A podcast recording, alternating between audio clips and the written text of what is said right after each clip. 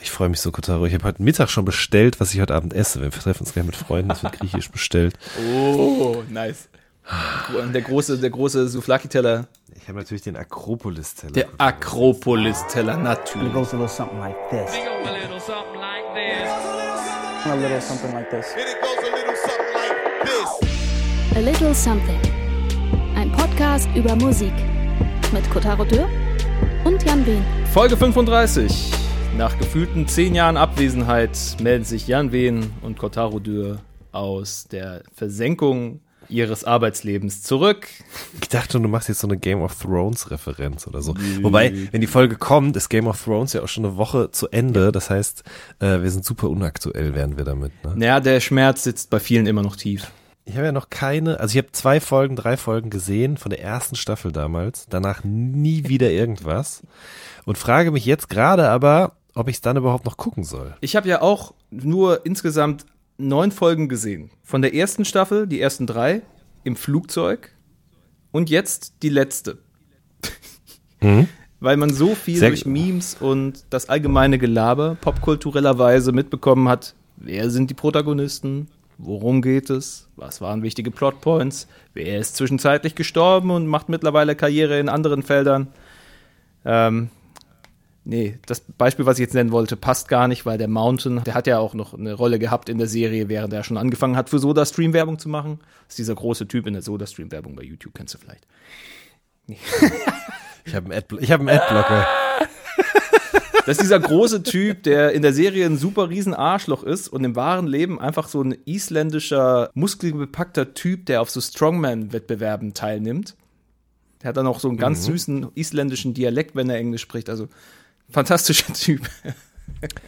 Man muss ja sagen, generell SodaStream macht die beste Werbung überhaupt. Also die kenne ich nicht. Ich kenne nur die Fernsehwerbung von SodaStream, wo immer zu, ähm, ah, wie heißt denn der nochmal? Time to say goodbye, ja. zu dem Operngesang quasi die Wasserkästen inklusive ihrer Inhalte die Treppen runterpurzeln. Der Typ, der von Jedes seiner Mal- Mama dann angeschrien wird, ne, schrei nicht so im Treppenhaus. War das die Werbung?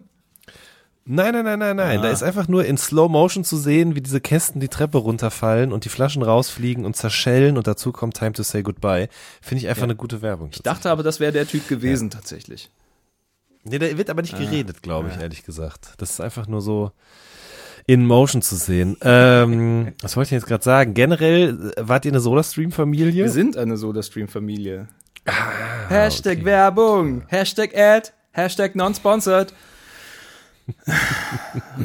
ja, aber vierter Stock, ne? Ähm, ist halt auch nicht so Ja. dumm dann. Einfach.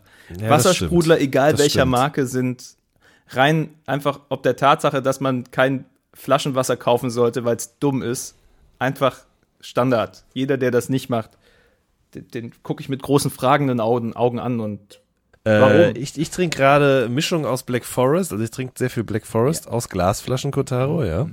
Äh, und aber auch Odenwaldquelle, dann aber mit Sprudel drinne. Das ist so das. Aber ich habe noch eine andere Frage, bevor es jetzt hier ums, ums, ums Ganze, um, ums Eingemachte geht. Und zwar steht hier vor mir so ein halber Liter Roots and Goods, ja, diese Raw Cold Pressed, pressed Säfte. erzähl mir mehr, ich kenne nichts Ja. davon. Ach so, Ja. okay, das ist eine holländische Firma, die machen so Ingwer-Shots und so ein Krams. Äh, und die haben auch so Limonade, die eben auch kalt gepresst wird mit irgendwelchen tonnenschweren Zentrifugen. Alles total schonend. Die Fasern werden bis ins letzte Mühe ausgepresst und so. Ähm, und ich habe äh, von Rewe hier eine so eine Fresh Lemonade. Und die ist 30% reduziert gewesen, weil die nur noch bis heute haltbar ist. Jetzt meine große Frage, kann ich es auch morgen noch trinken? Natürlich kannst du es morgen noch trinken.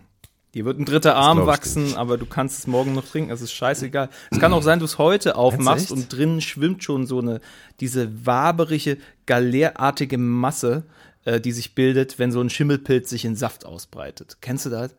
Oh, das ist das ekelhafteste der Nee, Welt. das ne? kenn ich nicht. Das ich Ah, das ist ein richtiges Trauma aus der Kindheit mitgenommen. So ein Apfelsaft mal eingeschenkt, der war noch relativ, der war noch zu, ne? Und den dann aufgemacht rein und dann schwappt mir so ein ekelhafter Schwamm der Scheiße mitten ins Gesicht rein. Also quasi wieder ein Apfel. Ja. ja. Nee, das habe ich noch nie gehabt. Ich habe nur immer Klassiker sechs Wochen lang im Sommer ähm, die Butterbrote in der Dose im Rucksack vergessen.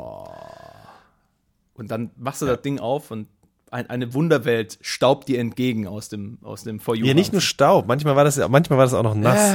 Ähm, aber, aber auch gleichzeitig staubig. Also das ist wirklich, ja. Oh, das hatte ich neulich Okay. erst. Wir hatten im, meine Freundin wie auch ich, wir haben beide vergessen, dass wir so Aufbackbrötchen in unseren Brotkorb reingehauen haben, in der Plastiktüte. Und dann fragen wir, was riecht denn da so? Und dann nicht mehr in den Brotkorb gucke guck ich da in diesen Brotkorb rein. Und dann liegt diese ekelhafte, riesige Plastiktüte mit fünf Brötchen noch drin, die allesamt mittlerweile sich dematerialisiert und zu einer amorphen, schwarzen, staubigen Masse zusammengerottet haben. Das war so ekelhaft. Ich kam mir vor, wie als wären wir in der. WG und die hätten keine Ahnung, wie sie mit Lebensmitteln umgehen sollen. Weißt du, so kam es mir vor. Es war ganz, ganz ekelhaft. Ah, Schlimm. fantastisch. Solche Ganz Dinge schlimm. passieren. Wusstest du eigentlich, ja, wo, deswegen immer frische Brötchen kaufen. Mhm. Äh, wusstest du eigentlich, dass früher Brötchen äh, Schweineborsten und Haare von Menschen aus dem asiatischen Raum beinhaltet haben? das habe ich in, das Kein habe ich, Scheiß. ist kein Scheiß. Also das mit den Haaren habe ich nur Nee. bei Sojasauce gehört. Ähm, äh, da weiß ich es nicht. Bei Brötchen äh, ist es aber definitiv nachgewiesen worden, weil, also quasi, ja, das ist äh, sozusagen ein Geschmeidigmacher, der dafür sorgt, dass Mehl besser rieselt, ja. Und da sind ganz, ganz früher eben Schweineborsten oder eben Haare reingeraspelt worden. Natürlich ein ganz, ganz, ganz, ganz, ganz, ganz kleiner Anteil. Ähm, man dachte, ich dachte auch mal, das wäre so eine Urban Myth oder so eine Urban Legend, aber ich habe das recherchiert und es tatsächlich auch auf öffentlich-rechtlichen Seiten oder bei Zeit Online zu finden. ähm, ja, muss man sich ja heutzutage immer Du absichern, meinst, ja. wie so ein Ähm. Reis, also wie du meinst, wie wenn man Reis in so einen Salzstreuer reinmacht, damit es besser rieselt. Ja, aber ja, aber viel, viel, viel kleiner. Also noch, so, noch kleiner als die Mehlstückchen sozusagen. Nee, das ist Ähm, ekelhaft. ist mega ekelhaft. Und tatsächlich hat die EU dem Ganzen aber irgendwann auch einen Riegel vorgeschoben. Das darf heutzutage nicht mehr passieren. Hurra, Europäische Union. Wenn ihr das hört, wird die Europawahl schon hinter uns liegen. Ähm, ja, ihr wart hoffentlich. Scheiße. Das ist schön. Stimmt. Ähm, das ist doch ein Grund, zur Europawahl zu gehen, ne? Damit nicht wieder irgendwann Schweineborsten aus dem Brötchen rausragen. Das ist so falsch Ach, ey, es ist einfach, es ist einfach, oh, ich muss ganz kurz noch eben bitte für alle Leute, das fällt mir jetzt gerade ein, als ich dieses Geräusch gemacht habe, dieses, äh, ähm, wenn nicht schon geschehen, dann guckt euch bitte alle unbedingt den YouTube-Kanal Gewitter im Kopf an. Kennst du das, Nein, Gotthard? was macht der?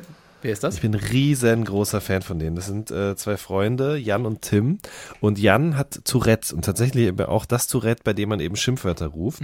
Und äh, der ist Anfang des Jahres hat er so eine leichte Bekanntheit erlangt durch Galileo. Das muss man aber sagen, das war halt ein komisch sensationsgeiler Viralmoment, ne, wo Leute einfach sagen, Galileo. "Hm, guck mal, der ja, äh, ne, hier längste Rutsche, größtes äh, Baguette und dann eben auch jetzt der Typ, der sagt, neben, während seine Mutter neben ihm steht, ich wurde bei einem Dreier gezeugt, so, ja. Und das fanden die Leute halt alle witzig. Tatsächlich ist der aber auch ein ganz schlaues Kerlchen und hat dann mit seinem besten Freund zusammen eben diesen Kanal gegründet. Und äh, die beiden haben vor, eben so ein bisschen die Vorurteile gegenüber Tourette, Menschen mit Tourette eben abzubauen. Das heißt, die machen FAQs, die fahren zusammen in Zoo, ähm, gehen aber auch zusammen zum Friseur, um eben zu zeigen, wie gefährlich das eigentlich ist, wenn jemand so äh, unberechenbare ähm, Bewegungen ausführt, aber jemand mit einer Schere oder einem Bartmesser hinter einem steht und so Sachen halt. Und vor allen Dingen ist ihm eben auch ganz, ganz wichtig, dass man eben darüber lacht, ja. Also er will halt nicht, dass das irgendwie stigmatisiert wird oder irgendwie als super ernst wahrgenommen wird, sondern er geht damit halt ganz offen um. Und dieser Kanal ist wie bekloppt gewachsen. Ich weiß nicht genau, seit vier Wochen oder so gibt's den, die haben über eine Million Abonnenten mittlerweile. Auf jedem Video mehrere Millionen Klicks. Äh, und ich finde das, ich bin ein riesengroßer Fan von den beiden, mag das total gerne, schau mir jedes Video an. Ich kann das wirklich nur jedem empfehlen. Es ist sehr, sehr, sehr Also gehst du davon aus, dass das organisch gewachsene Ja. Zahlen sind? Boah, das ist ja, als hätten wir das geskriptet. Ähm, da gehe ich stark von aus. Da gehe ich sehr stark Die von machen aus. Ja. regelmäßig. Also das Content, ist ja auch, gut. Das sieht so vier, fünf Videos Genau. pro Woche haben die seit einem Monat. Seit, ja, cool. Genau, eben. Die machen auch viele Koops mit anderen YouTubern, wo es dann immer heißt, so, ey, wir machen die äh, Bla Challenge. Den ersten Ja. Teil davon findet ihr bei uns auf dem Kanal und den zweiten Teil davon auf dem Kanal von den Jungs. Sowas machen die halt viel. Der ist auch schon hier und dort eingeladen gewesen und so. Also, ähm, ich sag mal so, wenn man sich das anguckt, das wirkt von außen auf jeden Fall auf eine schöne Art und Weise unprofessionell und gleichzeitig aber irgendwie doch äh, so regelmäßig und irgendwie mit, mit Grips dahinter, dass, dass ich mir schon vorstellen kann, dass diese Zahlen auch originär gewachsen sind oder entstanden sind, wie du es schön gesagt hast gerade. Pizzabacken mit Das Gisela passiert 2. allerdings, ja. Ja, also das Ding, weil das Ding ist nämlich, also er hat quasi diesen Tourette, dieses Tourette in sich drin, dass, wenn Ja. dann eben dieses Tourette was sagt, das hat er Gisela, diese Person hat er Gisela getauft. Das ist jetzt nicht, er ist nicht schizophren oder so, aber ähm, genau. Ah, und er beschreibt es eben so, dass es eben quasi, man muss sich das vorstellen, wie ein Niesen, Mhm. ja, also wie ein Niesen in der Nase, das Gefühl, das hat er halt im Hals. Und dann muss er irgendwas sagen. Er bekommt es auch alles mit, was er da sagt. Also ich finde es super interessant, weil es sind alles Sachen, über die ich mir noch nie Gedanken gemacht habe, die ich aber vielleicht auch wahrscheinlich nie erfahren hätte, weil ich einfach in meinem Freundeskreis aktuell niemanden kenne, der das in dieser Ausprägung hat. Und ähm, er spricht auch mit, äh, mit anderen Leuten, die es auch haben, vielleicht in einer anderen Form als er. Also Gewitter im Kopf kann ich euch sehr empfehlen. Aber du hast gerade eben diese Überleitung schon, so, so hast du die Rampe schon gebaut und dann bin ich noch mal einmal außen rum gefahren. Das, jetzt müsst ihr euch vorstellen, ich fahre jetzt wieder auf die Rampe zu, gerade mit Vollspeed. Ähm, Ja, Du hast gerade schon gesagt, Auf dem ne? Standstreifen. Das ist Richtig. Das Janni live an der Stelle. Äh, du hast gerade schon gesagt, ob, ob, ob diese Klickzahlen wohl auf natürlichem Weg zustande gekommen sind. Ich habe gesagt, ja. Und die Skepsis, die da aus dir spricht, die kommt ja nicht von ungefähr. Ne? Ähm, Das Witzige ist, ich habe ähm, dir gestern die folgende Sprachnachricht geschickt. die Nummer mit Streaming-Zahlen. Wie kann es sein, dass Leute in zwei Tagen eine Million Klicks, wie rigged ist dieses ganze Ding und was würde passieren, würde mal wirklich rauskommen, dass Künstler XY sich so und so viele Klicks einfach gekauft hat. Und wer davon alles Schaden nehmen würde. So ein bisschen gedankenspielmäßig könnte man das durchgehen. Das war am Mittag um circa 14 Uhr. Später, ich bin bei 1 Live in der Redaktion, wir bereiten 1 Live Plan B vor. Lädt das Y-Kollektiv oder Y-Kollektiv, ähm, Funkformat, arbeiten bei Insta, bei Facebook, äh, ein neues 22-minütiges Video hoch, wo Ilan Koskun herausfinden will, ob Klicks manipuliert werden im deutschen Rap und wie das funktionieren kann. ja. Es ist wie, wie, wie irre. Du hast mich auf dieses Video gebracht. Was war dein erster Gedanke, als du das gesehen hast?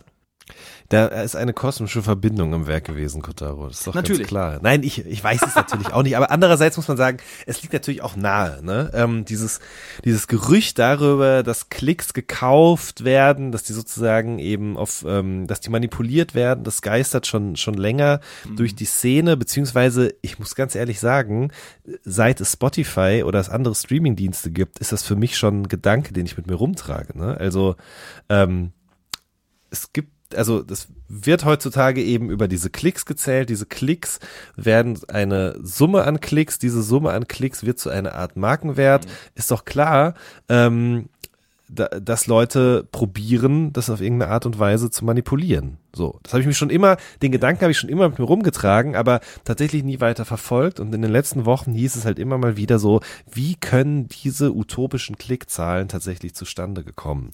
Ähm, von Songs, die innerhalb von 24 Stunden tatsächlich in die Millionenhöhe schießen und innerhalb von 48 Stunden tatsächlich dann, sagen wir mal so, im acht, achtstelligen Millionenbereich tatsächlich sogar liegen, ja? Oder? Habe ich mich verzählt jetzt gerade? Wieso? das kommt schon Sechs so Nullen? hin. Ja, doch, genau, richtig. Wollen wir kurz nochmal zusammenfassen, was da in diesem Video passiert? Also Ilhan Koskun arbeitet für das Y-Kollektiv als Reporter, als Kameramann. Der wurde angesprochen von einem Typen, der ähm, laut eigener Aussage für Plattenfirmen Spotify-Zahlen manipuliert, dafür sorgt, dass Newcomer, wie aber auch gestandene Künstler möglichst in Millionenbereich kommen mit neuen Tracks. Und das passiert automatisiert. Er nutzt dafür gekaperte äh, Anmeldedaten ähm, und hat dann quasi eine Bot-Armee, mit deren Hilfe er bei Spotify äh, die Klicks nach oben schnellen lässt. Aber nicht nur bei Spotify, sondern ich meine auch bei YouTube. Ähm, dieses ganze Video, der, Reporter nimmt dann auch mit seinen Kumpels in Bremen einen Song auf und macht das im Selbstversuch und sieht dann tatsächlich, wie innerhalb von einem Tag, glaube ich, sein Song ähm, auf eine Million Clips, äh, Klicks hochwandert. Das ist eine Genau. wahnsinnig gute Doku und ich glaube, wir beide legen sie euch vollends ans Herz. Y-Kollektiv findet ihr bei Facebook, findet ihr bei YouTube. Die Reportage ist super spannend, äh, ein bisschen spekulativ natürlich, weil er hat nur den einen Typen, der ihm das zwar zeigt, auch auf der Kamera, äh, wie das Mhm. Ganze vonstatten geht, aber es ist bisher halt nur der eine Typ. Und zwei Quellenprinzip. Es ist nur der eine Typ, genau. Und was auch noch dazu kommt, muss man sagen, ja, die Plays schießen so in die Höhe. Tatsächlich muss man aber auch sagen, also das tatsächlich, ob die dann auch alle gewertet werden, ja, das ist nochmal die andere Frage, weil tatsächlich hat man von dem Song irgendwas mitbekommen? Nein. Also, das hätte man ja eigentlich mitbekommen müssen, habe ich mich dann so gefragt. Also, Ja. ich sag mal so, es gibt diese Theorie, der Typ geht dieser Theorie nach, findet diesen anderen Typen, der das eben erledigt oder zumindest vorgibt, es zu erledigen. Ähm, ob es dann am Ende des Tages aber in diesem großen Ausmaße tatsächlich auch Wirklichkeit wird, das bleibt so ein bisschen offen. Also es ist natürlich irgendwie auch ähm, ein bisschen was Reißerisches dabei, sage ich mal, ja. Da wird ja ein ganzes, da wird ja im Grunde wird da ja ein kompletter neuer Markt irgendwie in Frage gestellt. Das finde ich dann ist quasi ein Schritt zu weit, aber ich finde es durchaus interessant, weil ich, wie ich ja gerade schon mal gesagt habe, auch glaube, dass das durchaus äh, eine Methode ist, der sich manche Menschen bedienen. auf der, auf deren Basis, du hast ja schon angedeutet, Entscheidungen getroffen werden. Und das finde ich, ist das Interessante an der ganzen Nummer. Was hatten diese Zahl, die dann vorne bei Spotify bei einem Song, ich guck mal jetzt hier auf der Seite von Mero, Wolke 10, 47 Millionen, auf Platz 6 wie Buffon mit 9,6 Millionen. Was hat das für eine Auswirkung? Das hat eine Außenwirkung auf zwei Ebenen, finde ich. Zum einen klar auf Fans. Und viele der jungen Rap-Künstler haben eine Zielgruppe, die sind Teenager. Die sind leicht zu, beeindrucken. Hey, beliebtester Song muss ich mir geben. Leute reagieren einfach auf Musik. Aber zum anderen hat das auch eine ausstrahlende Wirkung in die ganze Branche rein. In äh, A&Rs, Manager, Medien vor allem ich habe, ich muss dir ehrlich sagen, ich bin super froh um dieses Video, weil nichts hat mich in den letzten Monaten so sehr angekotzt, als wenn jegliches Magazin, Online-Portal, Radiosender eine Nachricht rausgegeben hat oder der gesagt hat, hey, Künstler XY hat in der und der Zeit so und so viele Klicks geholt. Das ist ein Unding. Das ist ein, das ist, das war so ein Quatsch das mit beizustehen, wie Leute ähm, sich einen drauf runterholen, dass ähm, Zahlen so in die Höhe schnellen.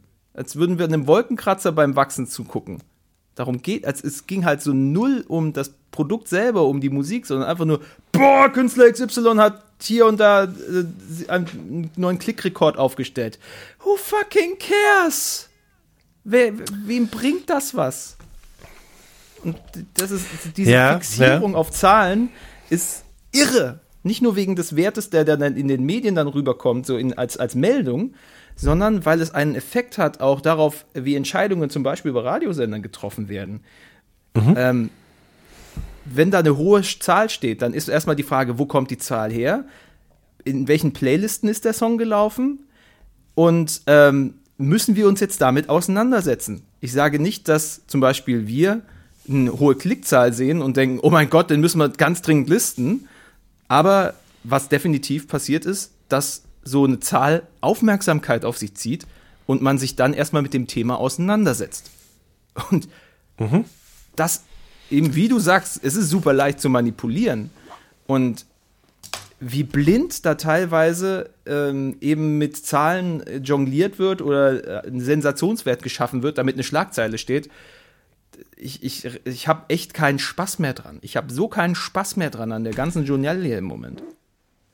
Ja, also ich mu- muss sagen, ich habe das nicht so minutiös verfolgt. Man kriegt natürlich dann noch immer mal wieder E-Mails. Ja. Also das gab es ja auch schon in den letzten Jahren. Drake bricht hier den Rekord da mit 20 Songs gleichzeitig von seinem neuen Album in den Streaming Top 100 oder Top 10 oder was. Oder ja, gut, mit 20 Songs in den Top 10 ist natürlich schwierig, aber du weißt, was ich meine. Ähm, ich habe das ab einem gewissen Punkt gar nicht mehr so richtig verfolgt. Ich habe aber auch gemerkt, wie ich zum Beispiel, als dann irgendwann rauskam, okay, Capital Bra hat jetzt gerade irgendwie den Beatles-Rekord eingestellt, da kam mir so der Gedanke, das ist doch eigentlich falsch. Also das ist ja Quatsch. Ja. Ne? Ich meine, beziehungsweise nein, das stimmt schon. Kann sein, dass er diesen Rekord quasi gebrochen hat, aber da wird ja mit einerlei Maß gemessen, wo mit zweierlei Maß gemessen werden müsste eigentlich. Also Ja. ähm, das der Musikmarkt hat sich halt, halt komplett gewandelt und eben dieses drauf rumreiten auf diesen Klickzahlen, der Vergleich auch mit der Musikgeschichte, der hinkt halt gewaltig meiner Meinung nach. Es war die Vor Tagesschau. es- Die Tagesschau hat So, diesen, ja, hat dieses genau. eine Bild da durchgeführt. Erfolgreicher als die Beatles haben sie, eine, haben, sie eine, haben sie ein Bild gepostet damit mit der Überschrift. Ja. Also ja, das stimmt, aber ich finde halt, da, da, müsste man irgendwie sich ein bisschen mehr mit auseinandersetzen. Auf ganz vielen unterschiedlichen Ebenen halt. Wir wollen die jetzt hier nicht so irgendwie kategorisch und irgendwie bis ins letzte Detail auseinanderfriemeln, aber man muss ja einfach auch sagen, wenn man jetzt dann Anfang des Jahres irgendwie sagt, okay, der Künstler hat auf einmal 100 Millionen Streams, so viel hat noch nie vorher jemand gehabt. Jetzt einfach nur mal so dahergesagt. Da muss man halt auch sehen, wo führt das denn dann hin? Also dieser Künstler wird ja höchstwahrscheinlich weiter erfolgreich bleiben. Wollen wir dann in einem Jahr darüber reden, dass er jetzt 1000 Millionen Streams hat? Also diese Zahl, die wird ja irgendwann so lang ganz dumm gesagt, dass sie sich einfach nicht mehr in dieser in dieser App darstellen lässt, ja. ähm, und äh, was will man, also was will man damit denn erreichen? Ich habe irgendwie das Gefühl, dass diese Jagd oder dieses Rumreiten auf diesen Rekorden auch so ein Stück weit ein Abbild unserer Zeit ist, äh, in der sowas ja immer schneller geht. Stichwort exponentielles Wachstum, ja. Also das, das geht einfach immer ratzfatz, wird das höher, wird das größer, wird das mehr. Und man muss auch sehen, zum Beispiel ganz dumm gesagt, damals die Beatles, die haben halt Tonträger verkauft äh, und heute werden Spotify-Abos oder Streamingdienst-Abos verkauft. Ja, also ich muss, muss dir ja nicht erzählen, aber nur der Vollständigkeit halber werden diese Abos verkauft. Und so ein Klick ist halt einfacher generiert als ein Gang in den Laden, äh, um eine Schallplatte zu kaufen zum Beispiel.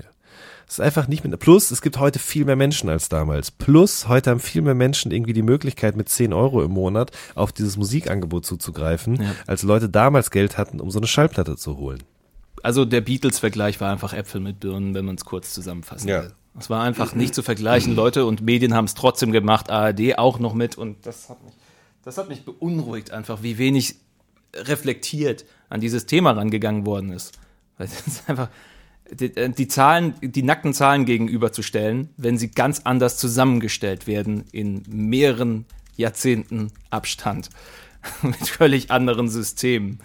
Ich glaube, wir müssen jetzt nicht anfangen, über Charts zu wettern, weil Charts sind mittlerweile auch nur noch ein, versuchen sich auch nur noch über Wasser zu halten und äh, machen einfach keinen Sinn mehr in ihrer Zusammenstellung, finde ich. Es ist, ähm, wie du gesagt hast, es ist äh, ein Abbild dessen, was gerade passiert und es ist vor allem aber auch eine, es ist eine völlige Entwertung des, des, des Konzepts von Erfolg. Du hast eine hohe Zahl hinter deinem Song stellen und dann kommt der nächstbeste erste Künstler, neue Künstler an und hat plötzlich genauso viel. Es wird so, es wird so eine Art Statussymbol, welches einfach zu erreichen ist, welches einfach zu haben ist, wenn du die richtigen Leute kennst, wenn du im richtigen Vertrieb mit drin hängst. Und es wird völlig entwertet. Du musst quasi so und so viel haben, um damit dabei zu sein, aber dann haben es so viele plötzlich. Dann kommt der nächste Typ und hat das. Und äh, dann geht es nicht mehr darum, wirklich neue Musik zu finden, sondern einfach nur das nächste große Ding zu finden auf eine Art und Weise. Und das finde ich, das finde ich super schwierig. Ähm, es ist der ständige Run auf Nachschub und dann geht es nicht mehr um den Künstler oder die Musik, es geht dann nur noch um das Einhalten eines Ablaufs.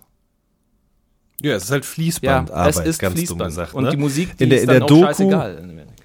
Ja, in der Doku geht, wird es ja auch tatsächlich einfach so dargestellt als ein Investment. Ne? Wenn ich jetzt Ja. 5000 Euro nehme, um mir eine Million Klicks zu kaufen und wenn ich das dann runterrechne auf den Erlös, den ich, je nachdem, was für ein Vertragsmodell ich eben habe, mit welcher Art von Vertrieb oder Label, ähm, ist der Erlös oder der Gewinn, der dabei hinterher für mich rumkommt, deutlich höher. Klar, ne? es wird in der Doku zumindest behauptet, ist ja auch nur eine Vermutung, dass dann eben sozusagen damit auch Schwarzgeld gewaschen wird. Ich meine, die Vermutung liegt natürlich nahe, ob das wirklich passiert, ist natürlich auch Das so war eine Behauptung Sache, an ja. der Stelle. Das war, ja. Ja, genau. Aber ähm, jetzt habe ich gerade einen Faden verloren. Warte mal, Schwarzgeld waschen, dies, das, Investment. Genau, es wird Fließbandarbeit, ja, richtig. Zumal ja auch, das habe ich aber auch schon in früheren Sendungen ein paar Mal gesagt, ne, die Songs werden immer kürzer, weil man kann dementsprechend den Song einfach öfter hören. Der, der Moment, an dem der Song gewertet wird, ist schneller erreicht. Generell wird so ein bisschen daraufhin produziert, ohne Intro, ohne Outro, direkt mit dem Refrain angefangen und danach erst eine Strophe, dass es halt schnell eingängig wird und so weiter und so fort. Ja, Mai, es ist halt ein Geschäft, ja. Also ich verstehe deinen Ärger darüber. Ich kann gleichzeitig aber auch komplett nachvollziehen, wie Leute sagen, ey, wir haben hier ein Ding und wir wissen, wie wir das knacken können. Also machen wir das jetzt einfach auch, ja. Weil man muss ganz ehrlich sagen, vielen von diesen Leuten geht es ja gar nicht, also wir müssen, es geht ja auch sicherlich, gibt's nicht nur Rapper, bei denen das so ist. Es gibt sicherlich auch Musiker aus anderen Bereichen, klar. die das auf eine ähnliche Art und Weise betreiben, so. Denen geht's nicht um besonders musikalisches, musikalische Außenwirkung oder irgendwie darum, dass jemand in der Rezension schreibt, oh, das ist aber raffiniert, dass er mit dem Instrument diesen oder jenen Ton getroffen hat oder schöne Idee oder so, was auch immer. Denen geht's ja eher darum, einfach damit dick Kohle zu machen, so. Denen geht's um diese Sichtbarkeit auch. Denen geht's darum, dass man sagen kann, okay, insgesamt habe ich jetzt Doppelplatin bekommen für so und so viele 100 Millionen Streams und dann gehst du damit halt zu irgendeiner Marke und sagst übrigens oder zu einem Festival und sagst, also wir haben hier so viel Streams generiert, das bedeutet, von euren Festivalbesuchern haben so und so viel Prozent definitiv unsere Mucke gehört, also nehmen wir jetzt statt den 120.000 vielleicht mal das doppelte Engage. So. Ähm, ne? Es ist halt Markenbildung auf eine gewisse Art und Weise, Steigerung des Marktwerts und so weiter und so fort. Ja. Natürlich, oh, jetzt kommt hier wieder mein prolongierter Virusinfekt. Deine verschleppte Kommt Erkältung. wieder zu. Richtig, genau. ähm, äh, kommt wieder zum Tragen. Ja. Ähm, ist natürlich hässlich, schade und blöd irgendwie, auf der anderen Seite aber auch nur nachvollziehbar. Und wenn man, also es ist ja auch nichts anderes als vor 20, 30 Jahren. Ja, natürlich. Ja auch schon, ich bin auch ein Romantiker in der Hinsicht. Fußballmusik Das ist ja auch so ein Ding. Und Musikgeschäft war schon in den 70 war schon immer dirty. Es ist Entertainment-Business. Das ist mir schon alles klar. Ich finde es halt nur so, die, die Offensichtlichkeit des ganzen Systems, wie es auch schon seit Monaten einfach zu beobachten ist und wie einfach es zu reproduzieren ist in der Beobachtung, finde ich super, super dämlich, dass so viele Medien das ganze Ding so mitreiten, das ganze Ding mitgehen. Jeder in der Szene weiß, wie das läuft und hat davon schon gehört auf der einen oder anderen Seite, aber das ist alles so dermaßen verzahnt, dass man einfach auch sich selber nicht ins Knie schießen will. Das sehe ich ja auch. Ja, also um eben ganz kurz einen Seitenfahrt davon aufzumachen, das ist die gleiche Kiste wie mit häusliche Mhm. Gewalt oder beziehungsweise man kann ja einfach auch weitergehen. Das ist ja auch nicht ohne Grund so. Mein Kollege Johann Vogt hat auf Twitter das Mhm. auch schon geschrieben, dass es diese Vorwürfe, Gerüchte einfach auch schon seit Jahren, wenn man ehrlicherweise muss man sogar sagen, seit Jahrzehnten wahrscheinlich irgendwie durch die Ja. Szene geistern. Sagt irgendjemand was? Macht jemand das Maul auf? Nein, weil alle auf diese oder jene Art und Weise daran mitverdienen. Mhm. Und so ist es ja bei den Klicks genauso. Ja. Ähm, Ich habe auch mal nachgeschaut, weil der logische Gedanke ist ja, es geht ja hier um Geld. Und wie verdienen Künstler zurzeit ihre Kohle? Durch die Musik selber, durch äh, Verkäufe, doch eher weniger. Viel mehr durch Merch, viel mehr durch Touren und der größte Einnahmequell ist doch letztendlich durch Sponsoren, wenn wir doch ehrlich sind. Und eigentlich, wenn wir sagen, dieses ganze System ist so gerade so, so, so krampfhaft krank und leicht manipulierbar, wie könnte das eine Delle kriegen und wo würde man aufhören, das zu betreiben? Image und Verlust von Sponsoren. Die aktuelle Diskussion im Rap, die hat ein paar Nasen vorgeführt und ich habe mal geguckt, hat jemand dieser Protagonisten, die gerade in der Kritik stehen, auch nur ansatzweise einen Sponsor verloren? Hat sich irgendjemand von den großen Konzernen zurückgezogen, XY und Sponsor gesucht und keine einzige Meldung auf zwei Seiten Google-Ergebnissen weist darauf hin, dass sich irgendein Großkonzern von einem Protagonisten zurückgezogen und das Sponsoring beendet und die Zusammenarbeit beendet hat, weil sie einen Image-Schaden befürchten. Keiner. Ich, nee, ich habe ich hab gehört, Loredan hat ihren Nike-Deal verloren, das weiß ich nicht Hat genau. Ähm, ob das wirklich stimmt, ja. Ähm, ja, ich, aber das ist natürlich jetzt auch wieder so ein bisschen, das ist, führt jetzt auch zu weit, dass, weil ich meine, wir leben halt in so einer Zeit, in der Leute mit so einer Scheiße halt einfach durchkommen. Das muss man einfach klipp und klar so sagen. Ne? Das ist im Rap so, das ist aber auch in anderen äh, Ja, Bereichen natürlich. so. Allen voran Donald Trump irgendwie. Ist einfach Kacke. Klar, es ist Kacke. So. Aber es ist aber auch Kacke, dass es halt auch nichts bringt. Ja, also Johann kann noch so viele Artikel auf Weiß schreiben Mhm. zu dem Thema. Es wird sich einfach nichts ändern. Ich glaube, die Leute, die sich danach von einem Rapper abwenden oder von einem Musiker, Mhm. wir können ja auch zu R. Kelly gehen, wir können zu irgendwelchen Hardcore-Band-Sängern gehen oder was auch immer.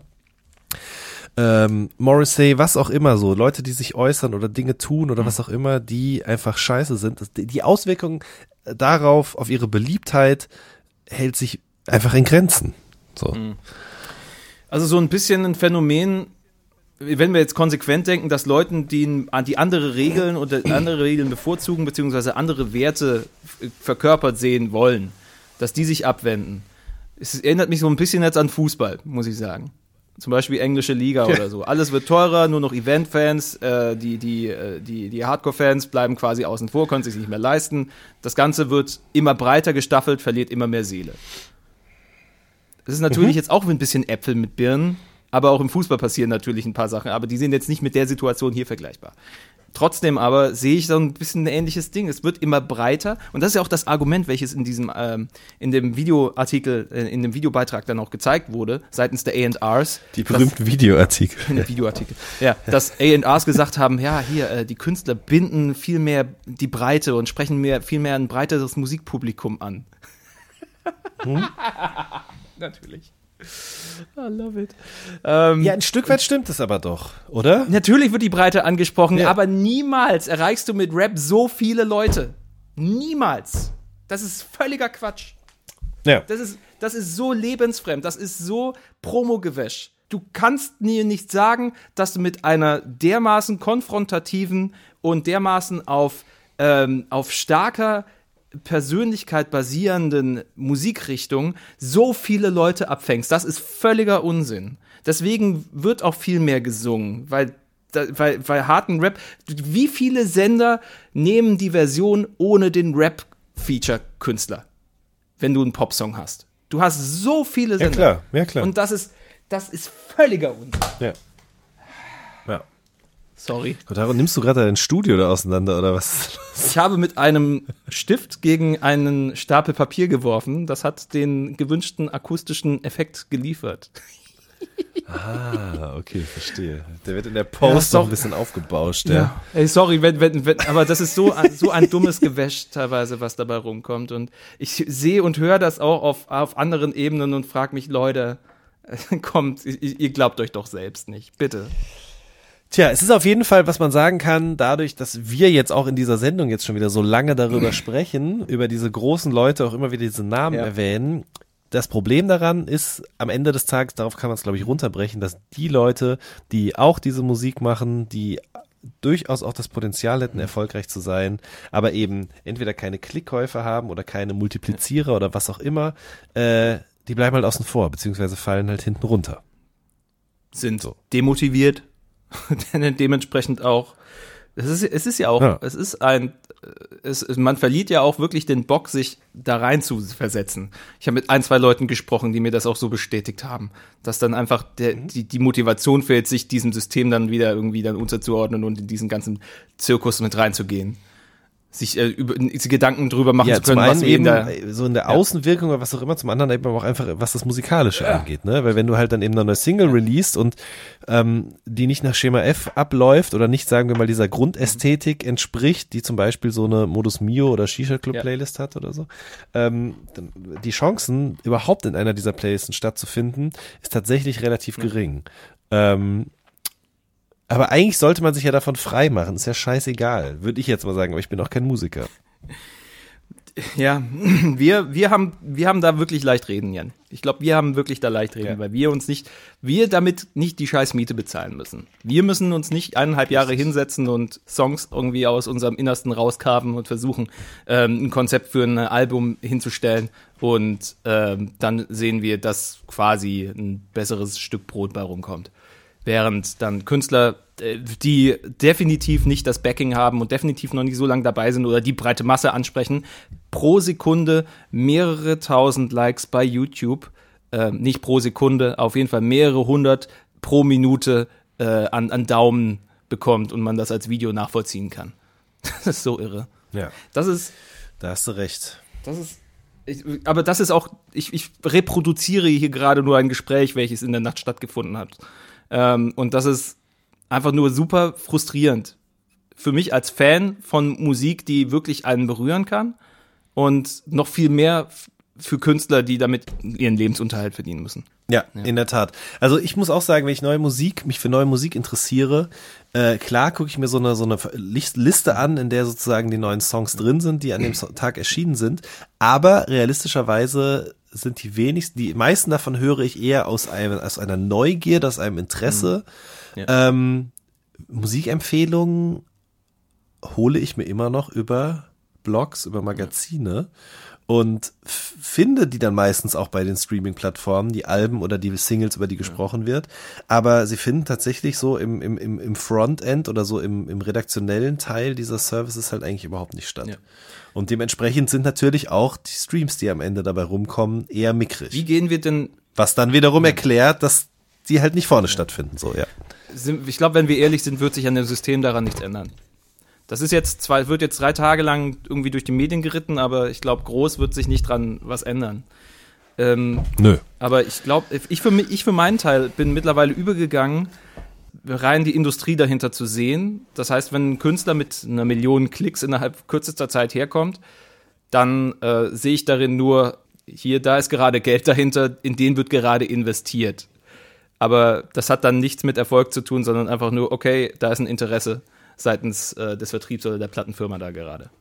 Und äh, das ist, glaube ich, eine Sicht, die muss ich, also ich finde, die muss ich weiter verbreiten, weil die ist definitiv gesünder. Ja, absolut. Und ich finde auch, also die, die, die Streaming-Anbieter, die werden sich wahrscheinlich, höchstwahrscheinlich ja auch noch in irgendeiner Art und Weise dazu mal äußern, ja. Für die ist es ja auch nicht, nicht gerade Werbung jetzt gerade, wenn da behauptet wird, dass das irgendwie manipuliert sein könnte. Äh, ich, wie gesagt, so, ich glaube, es gibt Algorithmen oder was auch immer, die feststellen können, wenn sozusagen solche Ghost-Profile oder anders gesagt, wenn eben zu viele Zugriffe innerhalb kürzester Zeit auf sowas stattfinden. Wie genau das abläuft, weiß ich nicht genau, aber das ist sicherlich auch noch, wäre auch noch mal interessant, eben von der anderen Seite die Perspektive irgendwie zu hören von demjenigen, der sozusagen das Tool liefert, mit dem dieser Betrug, dieser angebliche stattfindet, ja. Ich meine, es gab im Rap, gab es eh auch schon immer früher, gab es diese Gerüchte darum, dass irgendwo Leute einen Sprinter mieten und dann komplette Paletten äh, von CDs irgendwo aufkaufen oder so, um irgendwelche Chart-Wertungen äh, zu manipulieren.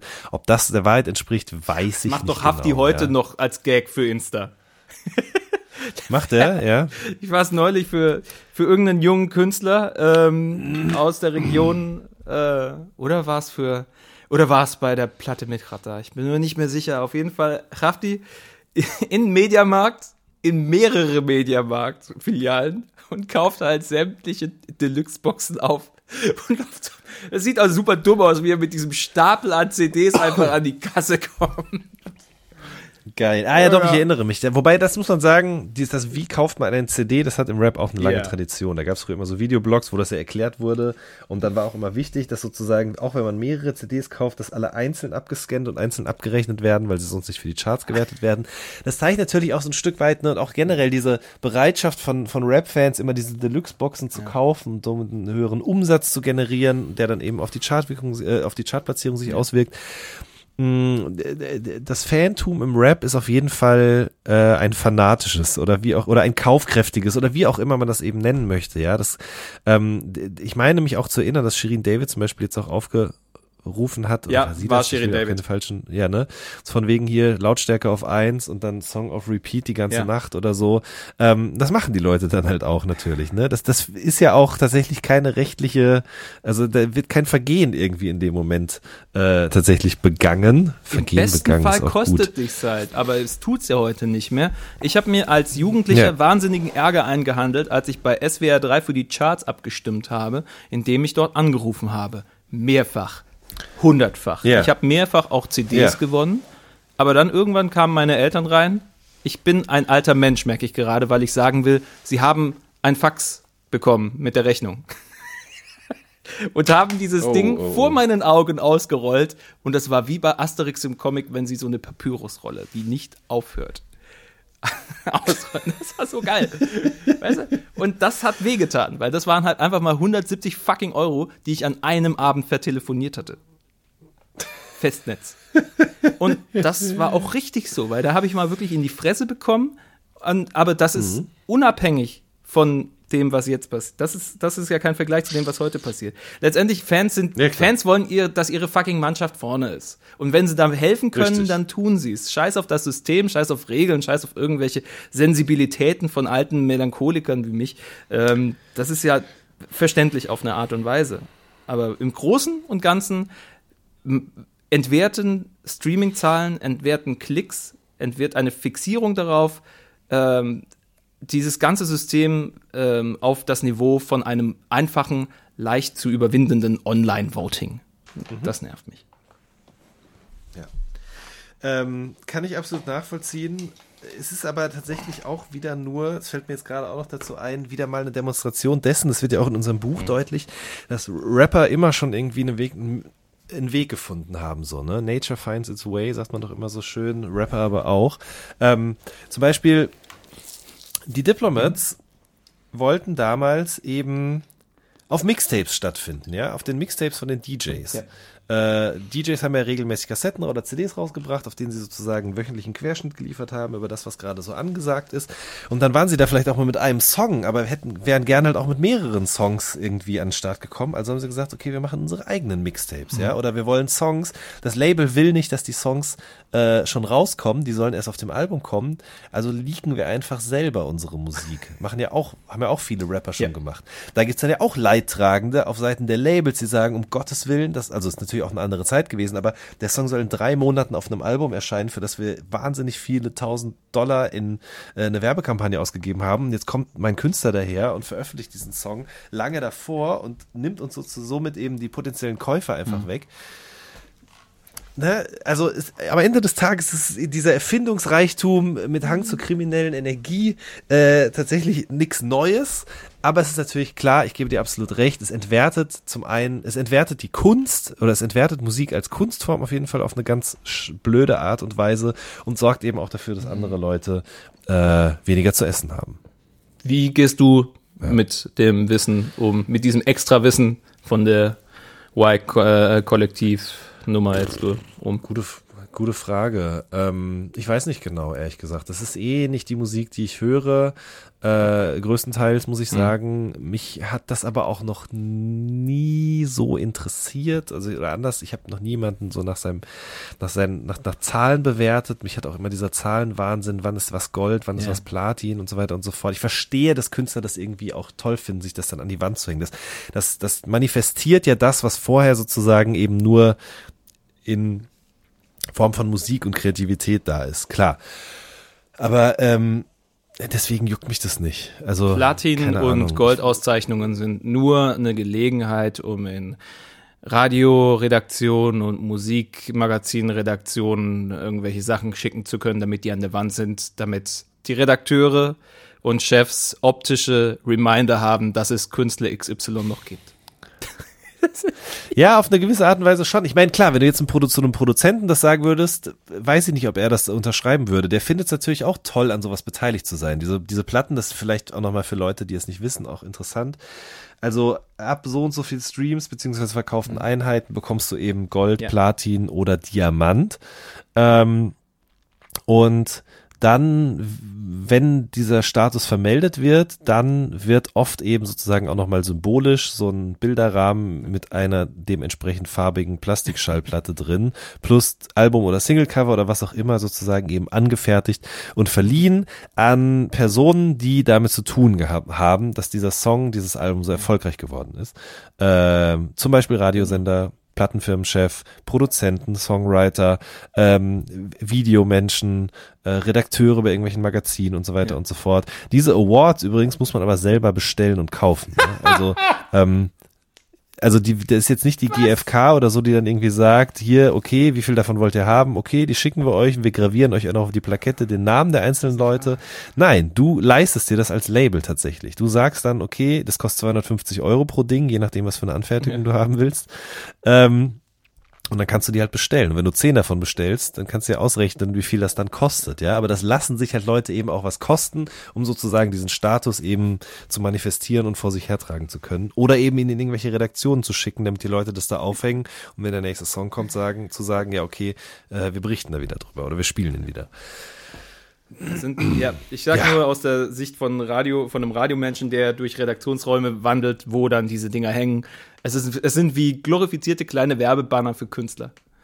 Was ja nice ist. Du würdest dich aber auch freuen, wenn du eins kriegst. Oder? Würdest du dich nicht auch freuen, wenn du eine kriegen würdest? Die Bands, die ich mag, über die ich mich freuen würde, die verkaufen nicht so viel, als dass sie sowas haben könnten. Das okay. geht einfach nicht. Ich habe übrigens auch noch nie eine bekommen. Hast du nicht? Ich habe nur Discogs-Einträge. Hey, hey, hey, das ist, das ist die wahre Währung, Ist Alter. auch was. Das auch bleibt was, für ja. immer. Weißt du, wer's, weißt du, wer es immer gewusst hat mit den Klickzahlen? Wer denn? Ja, so, ja klar. 16 Stunden YouTube-Kommentar. Ich hab's euch gesagt, 20 Ausrufezeichen. Richtig.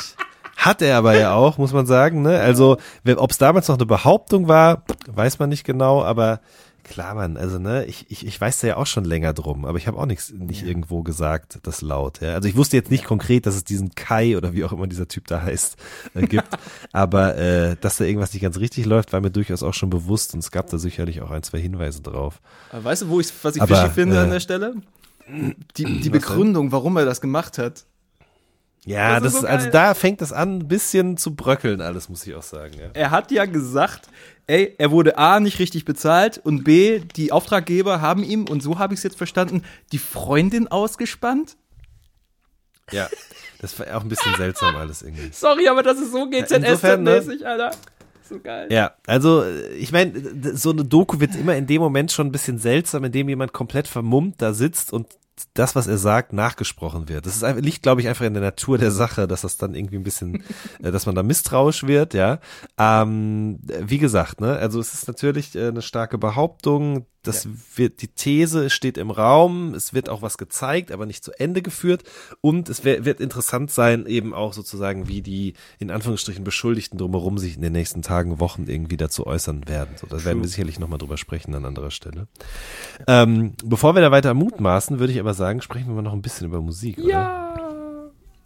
Ähm, bevor wir zu den Alben übergehen, ähm, ein, eine schöne Ja. Story, die seit gestern ja steht. Hast du es mitbekommen, Richard Ashcroft? Ja, da wollte ich eigentlich am Anfang des äh, Dings auch noch drauf äh, äh, zu sprechen kommen, des Podcasts. Habe ich dann aber vergessen tatsächlich. Ja, dann machen wir es doch Und jetzt. Wie schön, Alter. gestehen, Ja, eben. Äh, ich bin ja, ich bin ja echt ahnungslos gewesen. Ne? Mir war das überhaupt alles gar nicht bewusst. Als riesengroßer The Verve-Fan war mir nicht bewusst, dass Bittersweet Symphony tatsächlich, vielleicht vielen Hörern auch nicht, äh, auf einem Sample basiert, was wiederum zu hören ist auf einer orchestralen Platte, die Mhm. Rolling Stones Klassiker nachgespielt hat. Richtig? Genau. Der Punkt war, Richard Ashcroft von The Verve als Hauptsongwriter der Band hat für Bittersweet Symphony nie Geld gesehen, weil ein ehemaliger Manager der Rolling Stones geklagt hat und gesagt hat, ne, das Sample, das ist äh, nicht geklärt und alle Kohle geht an Mick Jagger und Keith Richards. Einfach krass, ja. Ja. So, Und und, dann irgendwann hat irgendwer mit irgendwem telefoniert. Und dann stellte sich raus, dass die beiden doch durchaus bereit sind, sozusagen ihre Writing Credits für diesen Song eben an Richard Ashcroft zu übertreten. Was ihn somit zum Autoren dieses Stückes macht, richtig? Ja, genau. Jetzt kriegt er Kohle. Da wird mich jetzt, Sämtliche- ja, da wird mich jetzt aber interessieren, genau, der kriegt die Kohle, der kriegt Kohle, aber kriegt er die Kohle? Also kriegt er quasi alle Einnahmen, die über diesen Song generiert worden sind im Laufe der letzten fast, boah, 22 Jahre. 22 Jahre, ja stimmt, 22 27 Jahre. Äh, ich glaube nur die zukünftigen. Aber ehrlicherweise, äh, das wird auch noch genug sein, ja. Also das ist ja eh einfach absurd. Irre. Das wirklich, also das würde mich auch mal interessieren, was da genau passiert ist, wie das jetzt zustande gekommen ist, ja. Ich habe die Vermutung, die wussten nicht, was los ist seit 22 Jahren und haben zum ersten Mal davon gehört. Ich kann es mir so Ganz gut ehrlich, vorstellen. Ja, das glaube ich auch. Aber da muss man erstmal hinkommen. Man muss erstmal an einen Status kommen, an dem man nicht mehr weiß, was los ist. Ja, natürlich. Äh, und trotzdem einfach bergeweise das Geld nach Hause trägt. Aber ich könnte mir das auch gut Ja, vorstellen. oder? Ich meine, wir wir kennen ja beide auch Musiker, wie die teilweise so in ihrer eigenen Welt drin sind und keinen Raff haben, was drumrum passiert in der Popwelt. Das ging ja auch alles von diesem Manager Alan Klein aus, der mittlerweile verstorben ist und der, der The Verve verklagt hatte. Und wo, wo Ja. hey, als, als Mick Jagger und Keith Richards wäre mir auch scheißegal, wo meine Kohle herkommt, wenn ich den Stand, Stand meiner Karriere erreicht habe, oder? Absolut. Oh, da meldet sich wieder der prolongierte Virusinfekt. So, bevor er vollkommen dich übernimmt, sagen wir herzlichen Glückwunsch, The Verve, because it's a bittersweet Richtig. symphony this life. Und gehen über in die aus unserer Sicht besten Alben der letzten wie viel Monate? Jahre. And it goes a little something like this. A Little Something. Tellergericht. Ja, der letzten drei Monate hast du gerade gesagt. Ähm, ich muss tatsächlich was sagen, ja. Also, ich habe äh, eine Veränderung festgestellt, Kotaro. Und zwar, ohne dass ich es wirklich wollte. Ich meine, ich bin wirklich ein passionierter Musikhörer. Das ist, glaube ich, jedem, der diesen Podcast hier hört, wenn er denn mal erscheint, äh, bewusst. Ich kenne, ich höre gerne Musik, ich kenne mich damit aus, mich interessiert das alles sehr, aber ich habe tatsächlich feststellen müssen, ich höre kaum noch Alben. Also ähm, ich höre sie schon noch, aber am Ende des Tages äh, bleibe ich doch bei einzelnen Songs, Schrägstrich Singles hängen. Was dazu führt, dass auf meiner Liste hier tatsächlich ähm, vier Alben stehen, äh, drei Alben stehen, zwei EPs und ansonsten muss ich sagen, habe ich in den letzten Wochen und Monaten einfach nur einzelne Songs gehört. ist richtig krass. Also, ohne dass ich irgendwie es beabsichtigt hätte, merke ich, dass für mich das Album nicht mehr so interessant ist, zum anderen auch einfach nicht mehr so viele Alben rauskommen, habe ich auch das Gefühl. Äh, oder und selbst wenn dann diese Alben als Alben rauskommen, dann merkt man ihnen doch irgendwie an, dass sie nicht mehr als klassische Alben konzipiert worden sind, weißt du? Also zumindest ist so ein bisschen mein Eindruck. Ich weiß, was du meinst. Ähm, ich habe eher genau, ich habe auch, auch, ich habe auch ein Problem. Mir geht's ähnlich, aber in die andere Richtung. Ich habe bei mir festgestellt in der letzten Zeit und vielleicht, also das war jetzt nicht der Grund, warum wir so lange nicht von uns haben hören lassen. Sorry an der Stelle nochmal. Aber jede Woche Freitag wird und allein dadurch, dass Musik so leicht verfügbar ist mittlerweile und einfach die Masse an Sachen da ist, ich hatte einen völligen Overkill. Also nach Januar war bei mir gefühlt im Kopf zu. Ich konnte mich gar nicht richtig einlassen auf Mucke. Ich habe zum Beispiel das immer noch nicht, habe ich die Sleaford Mods gehört mit Eaten Alive, die ich eigentlich sehr super finde, aber ich hatte einfach, ich hatte keinen keinen Nerv dafür. Die letzten, aber das war auch ein Abbild dessen, wie es mir ging die letzten Monate. Ich hatte ein paar Veränderungen, die jetzt Anfang des Jahres äh, sich angekündigt hatten, jobtechnisch, die jetzt noch anstehen. Und äh, das hat mich eine Weile lang einfach weggebracht von Mucke. Da hatte ich einfach keinen Bock, muss ich sagen. so dumm es klingt. Aber ähm, ein paar Alben haben sich dann doch rauskristallisiert ähm, über die letzten paar Wochen hinweg, die ich sehr gerne gehört habe. Ein paar, die auch wirklich über Wochen hinweg da geblieben sind. Weil ich glaube, ich sag dir nichts Neues, wenn, ähm, wenn ich sage, dieses Ding ständig getrieben sich gefühlt zu, ähm, si- sich getrieben zu fühlen von, von dem nächsten Release-Freitag auf den nächsten Release-Freitag und jetzt ist wieder Release-Freitag. Fickt euch doch, ich hab diese Platte von letzter Woche noch gar nicht gehört. Und dieses Ding, irgendwie, das hing mir so über, dass äh, tatsächlich jetzt ich eine übersichtliche Anzahl an Alben habe, die ich im Detail besprechen kann und ein paar, wo ich sage, ja, die waren auch ganz cool. Definitiv mal reinhören. Ja. Gehen wir die doch einfach mal durch, ne? Ich, aus dem Februar habe ich genau zwei, der Rest. Und ansonsten im März war besonders viel dabei für mich. Das ist so krass. Und ja. dann der April, der, der hatte sich auch schon wieder mit ein paar ganz interessanten Sachen nach vorne gespielt. ist für mich alles vollkommen Ähm, uninteressant. Bei mir startet tatsächlich erst alles im Mai, muss ich ganz ehrlich sagen. Das liegt aber auch daran, Ja? dass ich einfach davor keine Zeit hatte. Ne? Also da gibt's einfach für mich gar nichts. Ja. Deswegen erzähl du gerne mal, was du da so hast.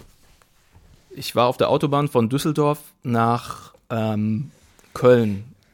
Lecker Ramen gegessen, so als kleines äh, nervliches, seelisches Bonbon, was ich mir äh, zweimal pro Monat gönne, zusammen mit Jules von Rumblepack. Und dann ging der Song Silhouettes von der Band American Football los. Es war gerade so 18, 19 Uhr, Sonne, es war gerade so am Untergehen und dann kommt dieser Song rein, so eine warme Gitarrenwand und schwappt mich quasi auf einem Zug nach Köln.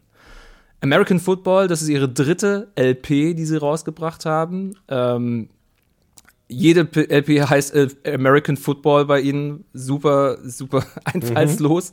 Die allererste kam schon 1999. Die sind Vorreiter ähm, des Emo und Math Rock. Viele haben sich an ihnen orientiert. Super sanfte Gitarren, äh, Chords, äh, wunderschöne Melodien, aber auch sehr komplex musikalisch äh, da haben sich viele an denen orientiert, wie ich später erst gemerkt habe, eine meiner absoluten britischen Lieblingsbands, This Town Needs Guns, klingt im Grunde eins zu eins in ihren Anfängen wie die erste Platte von American Football. Und das ist mir erst super spät aufgefallen. Und jetzt kommen American Football dieses Jahr wieder, ähm, haben im März die dritte Platte rausgebracht und die sind jetzt fertig. Die sind jetzt einfach fertig gereift wie ein geiler Wein und haben wunderschöne Songs, angefangen mit Silhouettes draufgepackt. Das Duett mit äh, zwischen ihnen und Hayley Williams von Paramore, die ganz ungewohnt tief singt und äh, zusammen mit der Band so eine fast schon bittersüße Ballade dahin haut namens Uncomfortably Numb. Das ist einfach sehr magische Musik für, ein, für, ein, für einen ganz ruhigen Moment. Und das hat mich unfassbar getroffen. Diese Platte schleppe ich seit Wochen rum und jedes Mal, wenn ich erstmal einen Aussetzer brauche, und die habe ich in der letzten Zeit häufig gebraucht, ähm, hat mich dieses Album sehr quasi in den Arm genommen. Ach, das ist doch schön. Auf jeden Fall an Silhouettes, erster Song, dritter Song und vierter Song, Hair Apparent, ist auch ein irres Teil. Ein irres Teil. Man, man hat einfach das Gefühl, ja, diese Band ist jetzt einfach auf der, auf der Spitze ihres Schaffens angekommen. Der Sänger klingt jetzt einfach fertig. Die Melodien sind, die Songs sind nicht mehr so einfach nur schön, sondern die sind durchdacht und haben einen Anfang und Ende. Es ist, es ist ein Traum. Schön. Wie macht man das jetzt? Willst du jetzt einfach noch weiter den, den, den Februar, den März und den April unterbeten, bevor ich erzähle? Nee, es war jetzt für mich tatsächlich so die Platte, so meine Go-To-Platte in den letzten Monaten. Hattest Ja. du, auch wenn du sagst, Alben Okay. geben dir gerade nicht mehr so viel, hattest du trotzdem vielleicht ein Album, welches was ähnliches in dir ausgelöst hat oder was du immer hören konntest? Also nicht über die ganze, diesen ganzen Zeitraum verteilt irgendwie, aber ich muss schon sagen, dass tatsächlich das neue Gib mal Fuffi Album ich, äh, mich sehr lange und viel begleitet hat. Gib mal Fuffi, ich glaube, ich habe den schon mal an anderer Stelle hier auch erwähnt, äh, seines Zeichens eine Hälfte von dem Weiker-Brüderpaar, die wiederum äh, Filme machen, beziehungsweise Filme, nein, das stimmt, die Musikvideos machen, aber auch viel Werbekram machen, aber eben auch tatsächlich äh, das Division-Label mitgegründet haben, auf dem er Rin auch released, ja. Und ähm, die Musik, die Markus Weiker aber unter seinem Pseudonym Ps- äh, Gib mal Fuffi macht, klingt jetzt nicht unbedingt so wie zum Beispiel Vintage von Rin, der ja heute rausgekommen ist, Ja. sondern eher klassische Beatmachart mit der MPC, alles komplett analog, wobei nein, analog nicht. Naja, doch, auf eine gewisse Art und Weise schon. Ähm, also wirklich rumpelnde Boom-Bap-Beats. Und äh, die hatte auf der Spielschulden-LP schon gehabt, vor zwei oder drei Jahren mal. Und ähm, ich mag einfach diese Herangehensweise an Beats. Also ich höre wirklich in letzter Zeit extrem viel Musik ohne Gesang oder Sprache. Äh, zum einen wahnsinnig viel Lo-Fi House. Also so, ich bin so ein bisschen spät zu diesem ganzen Ross from Friends, DJ Seinfeld, DJ Boring, Ford Romo und so weiter. Ähm, ähm, oh, was gibt's denn sonst noch? Lo-Fi Beats Ah, wie heißt der denn noch? 24-7 bei YouTube. Nee, äh, nee, nee, nein, nein, nein, nein, eben nicht. Also keine Lo-Fi Hip-Hop Beats. Sorry, den keine musste ich Lo-Fi bringen. Hip-Hop Beats. Deine, das, äh, das ist nicht so ganz meins. Nee, aber nein, aber so ähm, Mall Grab. Ja, wobei ich glaube, das, das wird dem Ganzen, das ist schon wieder die falsche Richtung. Also so, so äh, retro-nostalgisch klingt's gar nicht. Es ist einfach schon sehr straighte Arbeit, was die Kick angeht und dann eben Samples, die vielleicht aus dem R&B-Bereich stammen, aber dann trotzdem sozusagen auf Hausschnelligkeit gedreht oder runtergedreht werden, Ja. wie auch immer. Also, keine Ahnung. Äh, was gibt's noch? Project Pablo, äh, Chaos in the CBD, Cornel Kovacs, äh, Hidden Sphere, Small Grab, Bicep, solche Sachen halt irgendwie. Äh, oder eben halt tatsächlich äh, Dexter Beats oder gib mal Fuffi Beats. Und ähm, im Rahmen dessen gibt es eben diese Still Storage LP, die er gemacht hat, die mir wirklich sehr, sehr gut gefällt. Vor allen Dingen, weil sie nicht einfach nur so Beatskizzen hintereinander reiht, sondern man schon den Songs auch anhört. Die sind äh, tatsächlich auch alle nicht so super kurz, sondern halt eben, das sind nicht einfach nur Instrumentale, wo man denkt, ah, okay, die hat er noch irgendwo rumfliegen gehabt und die hat er jetzt rausgebracht, einfach um mal wieder was rauszubringen.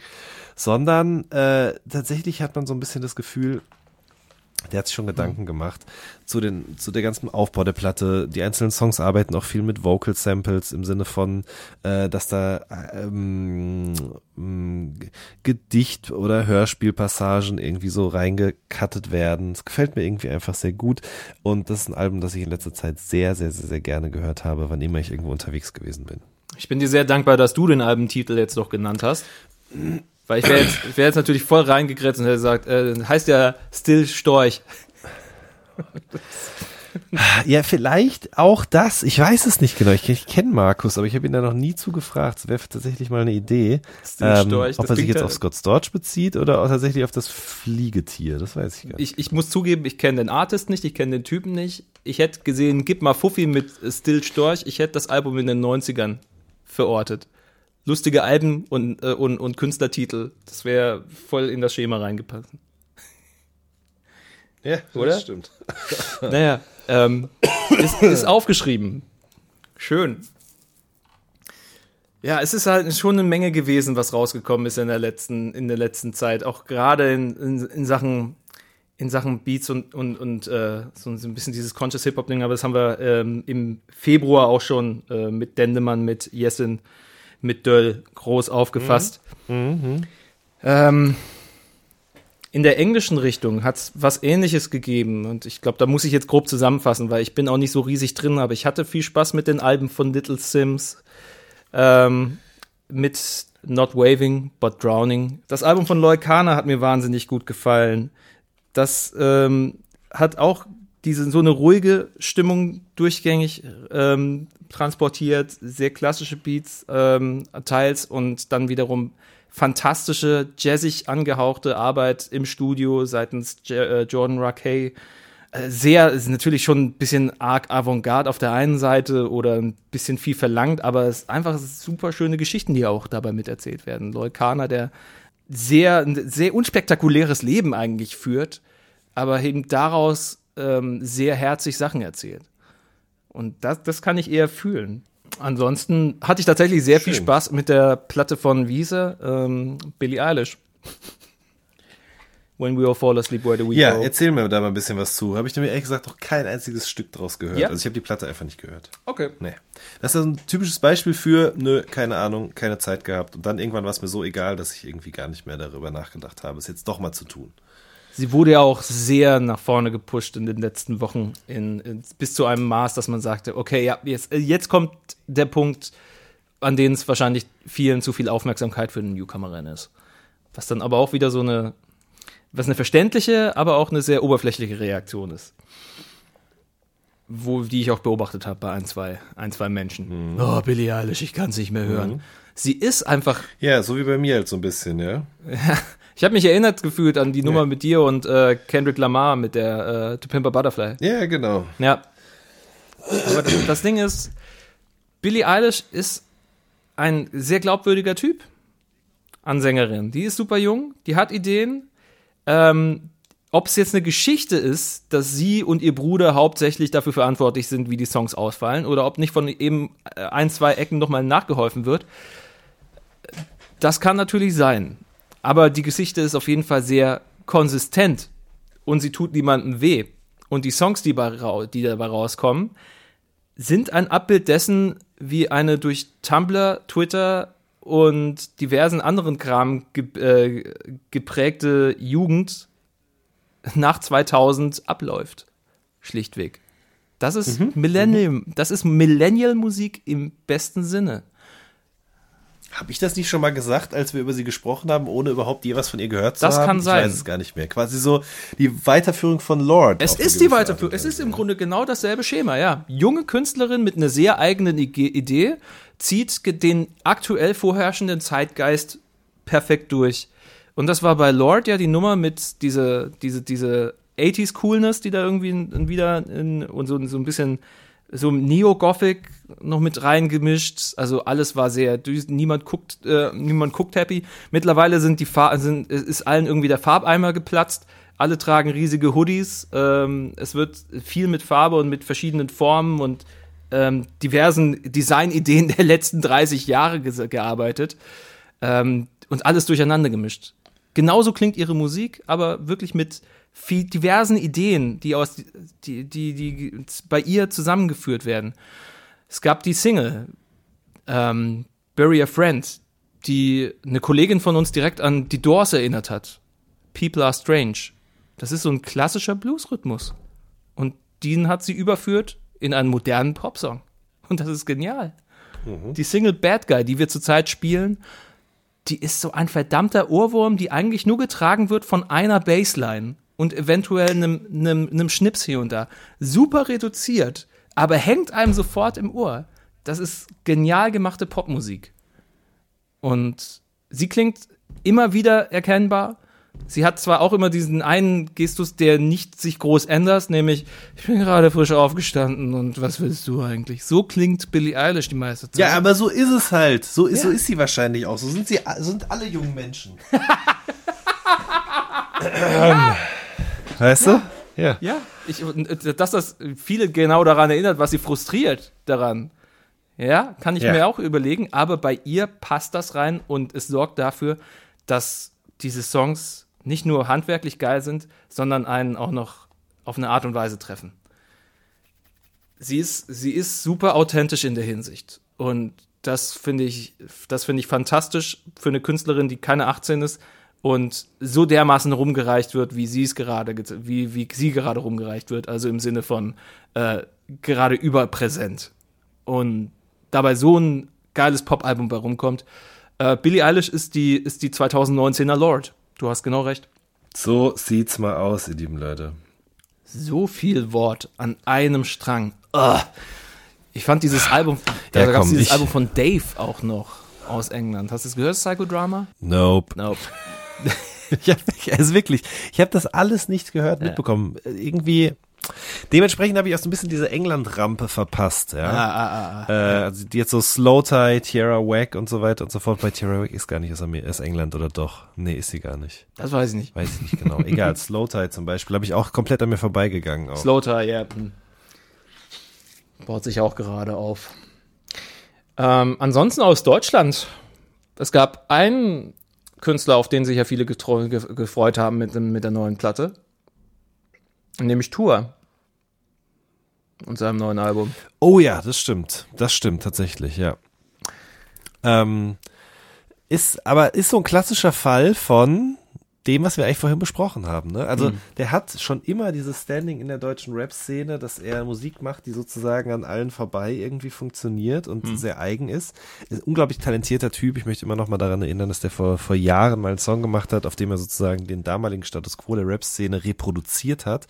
Ähm, in Echtzeit, ja, also ähm, quasi so erklärt hat, wie Songs gerade funktionieren ja. und wie wenig Talent man dafür braucht. So. Mhm. Ähm, und die Musik, die er selber, abseits von dem, was er da mit den Orsons veranstaltet gemacht hat, ähm, ist ja wirklich sehr, sehr düster, sehr eigen. Ich glaube, er ist auch durch viel Scheiß gegangen in den letzten Jahren, eben Verlust in der Familie und so weiter und so fort. Und alle Leute warteten immer sozusagen darauf, dass er nun nach Grau, hat er ja ein paar Alben veröffentlicht, aber dass er eben mit dieser Platte irgendwie nochmal neue Wege beschreitet oder irgendwie nochmal ganz neu irgendwie definiert, was Tour ist. Und ähm, hat er auch getan. Ich muss aber sagen, ich, ich habe an einem Punkt die Platte bekommen, an dem ich einfach äh, keine Lust auf diese Art von Musik so richtig verspürt habe. Deswegen ich sie zwei, drei Mal in Vorbereitung auf unser gemeinsames Interview gehört habe, mhm. danach aber nie wieder. Also das ist, äh, ist schade, äh, aber leider auch nicht zu ändern. Das Album Grau, die was zehn Jahre davor erschienen ist, das hat mich auf jeden Fall ganz anders angefasst, wie man immer so schön sagt, was ich ja. ein bisschen komisch finde. Aber so war es halt einfach, ja. Also das ist wirklich eins, was ich bis heute in, mit einer nicht so schönen Zeit verbinde, ähm, wo es das mir aber doch sehr geholfen hat. Grundsätzlich kann man aber schon sagen, dass er, wie ich finde, sehr, sehr eindrucksvoll bewiesen hat, auch jetzt mit der neuen Platte, dass er nicht in der Liga mit diesen ganzen anderen Leuten irgendwie spielt, das auch gar nicht will und zu guter Recht irgendwie diese Vorschusslorbeeren bekommen hat. Ich finde allein schon diese erste Single Vorstadt zeigt das auf eine ganz schöne Art und Weise. Das ist ja mit nichts zu vergleichen, was es gerade gibt einfach, ja. Und trotzdem ist es Rap. Und trotzdem ist es irgendwie auch ein Ding, was generationenübergreifend funktioniert. Ich meine eben, sich sozusagen in diesem Beat irgendwie so zu verändern im Laufe der Zeit, je nachdem, worüber man gerade rappt, das finde ich allein schon irgendwie eine geile Idee. Tatsächlich hat er mir auch erzählt, nachdem das Mikro schon aus war, dass ähm, der Teil, in dem er sozusagen über seine Rap-Anfänge rappt, eben auch nur in Mono aufgenommen worden ist, was sozusagen widerspiegelt, ähm, was er damals für eine Aufnahmequalität auch nur hatte, ja. Das muss man sich mal reinziehen, ne? Ja. Das sind so Spielereien. Das hört man vielleicht gar nicht, wenn man den Song hört, aber so, äh, das ze- zeigt, glaube ich, ganz gut, wie der über Musik denkt, ja, und wie äh, der Musik arbeitet. Ähm, dann aber sich auch noch Afrop und Bowser gleichzeitig als Adlib-Geber reinzuholen, irgendwie an der Stelle so, finde ich schon, äh, ist einfach ein total detailverliebter, manchmal vielleicht auch zu sehr in seinem Kopf lebender Typ, ähm, der aber äh, eine schöne Platte gemacht hat, auf jeden Fall. Unterschreibe ich so. Es waren, es war eine Reise wirklich. Du, kann, du kannst so vielen Geschichten von ihm folgen und wie du schon angesprochen hast, technisch hat man sehr viel zu entdecken. Und das macht so Spaß an dem Album. Da ist, da, man merkt diesen, an jeder verdammten Sekunde einfach die Arbeit an den Dingen an. Und ähm, aber auch die Abwechslung, Sounds, verschiedene Stile, die er, die er durchzieht, die er auch drauf hat, was ich halt geil finde. Du hast ja Vorstadt schon genannt und FFWD ist einfach geht so nach vorne schon, hat diesen Drum and Bass, hat diese Drum and Bass Nummer mit so drauf und er findet einfach in jeder Richtung statt auf diesem Album und zwar so, dass man denkt, ja, das, das könnte ein ganzes Album mit solchen Dingern füllen. Und das fand ich beeindruckend. Sehr beeindruckend. Auch, auch, der, auch der Witz der ganzen Nummer. Ich, ich finde, der, der mit witzigste Song ist halt Liebe lebt, obwohl das Thema traurig ist, aber die Art, wie er die, wie, wie er die zwei Strophen aufgebaut hat, die auch miteinander in dem, die einen ähnlichen, ähnlichen äh, Aufbau haben. Ähm, aber so, so einen gewissen Humor auch mit transportieren. Das sage ich davor, da so, hm, okay, ja, da ist, da ist ordentlich viel Ironie mitgeschwungen auf eine Art und Weise an der Stelle. Und dann wiederum Vater. Und du sitzt da und bist völlig fertig, nachdem du den Song gehört hast. Wie sich jemand vollkommen nackig macht vor dir und quasi das, die, die, den größtmögliche Trauer in 4 Minuten 34 verpackt hat. Das hat mich fertig gemacht. Also emotional hat mich kaum ein Album so getroffen wie das Album von Tour. Ja, also ich meine, es ist aber natürlich auch wieder ein Fall von, das interessiert nicht viele Leute, ne? Nee. Also das ist ja super intensiv, aber das ist natürlich krass unterm Radar geflogen und dementsprechend auch ein bisschen synonym für unsere Zeit. Also vor zehn Jahren war einfach eine andere Zeit, da war anderer Rap angesagt, aber ist jetzt auch nicht so, dass er dann sagt, ja okay, dann halt ohne mich, ne? Sondern das, ich finde, das Album lässt auch eine gewisse Dringlichkeit irgendwie verspüren. Ähm, harter Stuff auf jeden Fall und nicht für jede Lebenslage, aber durchaus beeindruckend. True, true. Das war eines dieser März-Alben, in denen viel Schönes passiert ist. Fouls zum Beispiel, also eine meiner Lieblingsbands, haben ein neues Album rausgebracht. Ja. Wird zweiteilig sein. Der erste Teil, Everything Not Saved Will Be Lost, Part 1, haben sie ohne Produzent aufgenommen, waren erstmals seit Jahren wieder komplett selbst äh, verantwortlich für das Endergebnis. Und das fand ich cool, weil ich ein riesengroßer Fan bin von ihrer Hyperaktivität. Also die kommen ja aus einer Mischung aus Indie, die haben, im Grunde sind Foles mit, nee, nicht, nicht Foles, sondern Block Party waren so mit die berühmteste Math-Rock-Band, von der niemand wusste, wusste dass es Math-Rock war. Ähm, aber auch die haben das mit reingebracht, dieses Vertrackte, diese, diese sel dieser seltsame, ähm, fast schon mechanische Aufbau von Musik, wie die Gitarren ineinander gegriffen haben. Wie eigentlich, es war eigentlich Dance-Musik mit echten Instrumenten. Und ähm, häufig haben sie einfach sehr viel in den Song reingepackt und sehr viel von Leuten verlangt. Und genau das passiert jetzt auf diesem Album. Wie, wenn sie eine Ballade anfangen, die dann plötzlich in so einen seltsamen Rave-Teil übergeht, der nach Underworld klingt. Ist nicht mein Lieblingssong, Someday, aber die Idee, die schätze ich sehr.